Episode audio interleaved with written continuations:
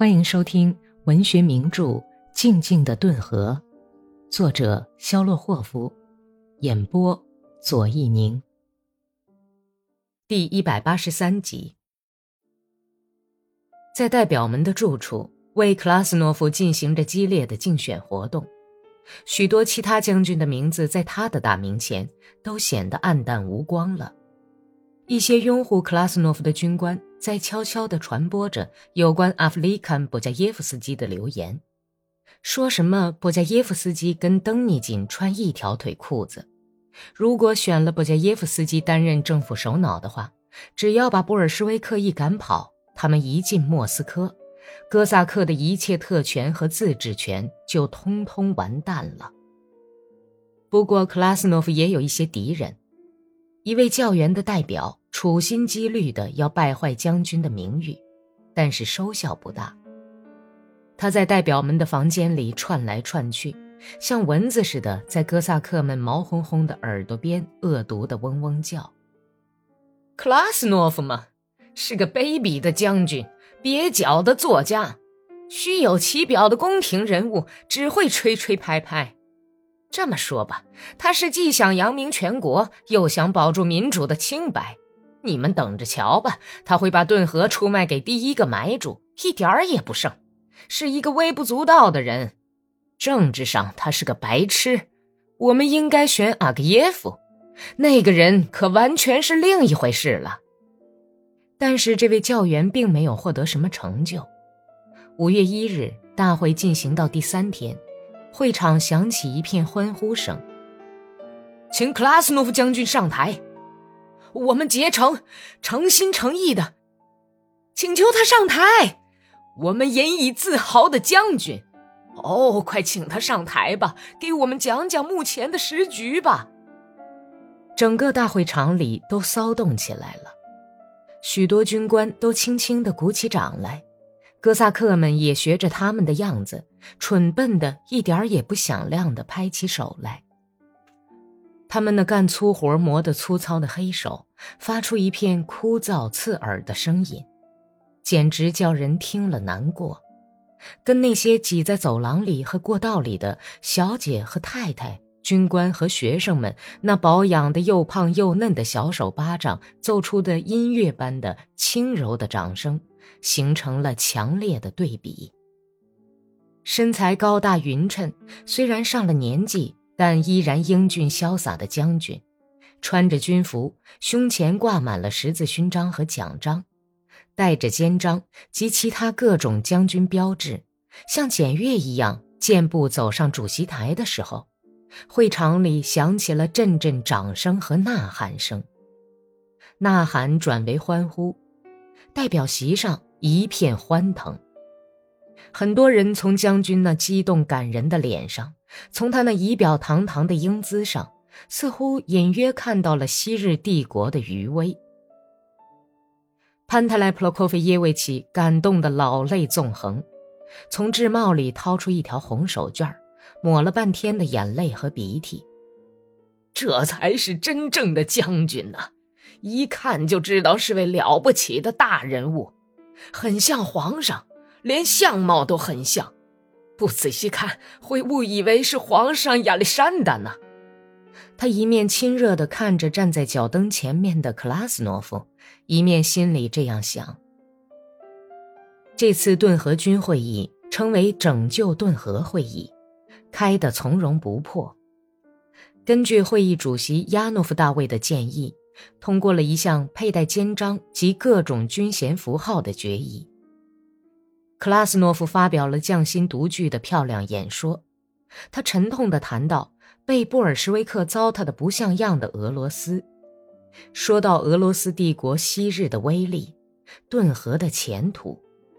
他把目前的情况描述了一番之后，简单的谈了谈德国人的占领问题。在结束演说时，他热情奔放地描绘了消灭布尔什维克以后顿河地区独立自主的幸福生活。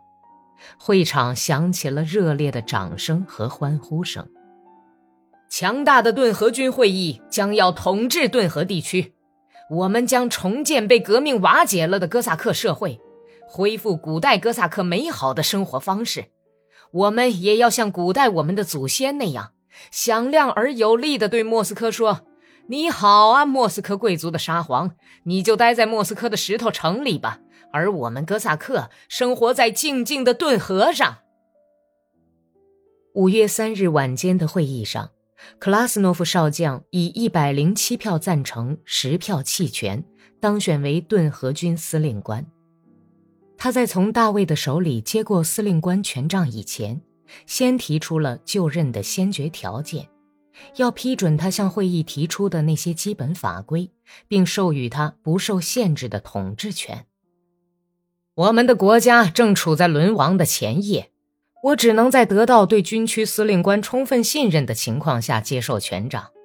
非常时期，所以只有当我意识到顿河军会议、顿河意志的最高体现者信任我，而且为了肃清布尔什维克的流毒、消除放任和无政府状态，准备制定强有力的法律准则时，我才能充满信心、朝气蓬勃地去执行我所肩负的使命。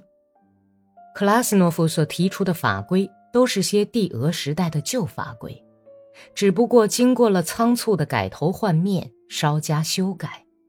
会议怎么会不通过呢？正求之不得。一切，就连那改得很不成功的国旗，也都使人想起了旧时代。红、黄、蓝三色的横条，代表着哥萨克、外来户和加尔梅克人。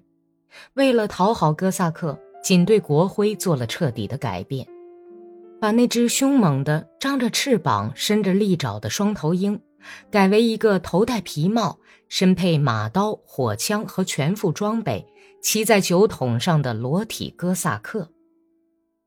一个脑筋简单的代表，喜欢拍马屁的家伙，提了个献媚讨好的问题。哎，将军大人，也许对已经通过的基本法还要提出什么需要修正或更改的吧？克拉斯诺夫慈祥地笑着开了个玩笑，他以一种引起人们的希望的眼神把代表们扫视了一遍，用被人们的喝彩娇宠惯了的声调回答说：“可以更改，第四十八条、四十九条和第五十条。”关于国旗、国徽和国歌的条款都可以修改。什么样的国旗呢？除了红旗。什么样的国徽？除了五角星或者别的诸如共济会的标志以外。什么样的国歌呢？除了国际歌。只要你们大家提出，我都可以更改。会议在一片哄笑声中批准了各项法规，而将军的这些妙语。一直传颂了很久。五月五日，顿河军会议宣告闭幕，大家说完了最后的话。克拉斯诺夫的主要助手、南线兵团的指挥官杰尼索夫上校，保证在最短期间内消灭布尔什维克的革命。顿河军会议的成员由于成功的选出了顿河区司令官，又听到前线传来的好消息，大家都放心了。兴高采烈地回去了。潘特莱普洛科菲耶维奇心情激动，喜出望外，从顿河的首都回来了。他坚信这回权杖已经掌握在可靠人的手里了，很快就可以打垮布尔什维克，两个儿子可以回家来种地了。老头子双肘撑着小桌子，坐在火车窗前。耳朵里依然回响着散会时奏的顿河国歌的余音，生动的歌词沁人肺腑。他仿佛真的觉得正教的静静的顿河波涛汹涌，滚滚奔流。但是火车开出新切尔卡斯克只有几俄里，潘泰莱就从车窗里看到了巴利亚骑兵的先头部队。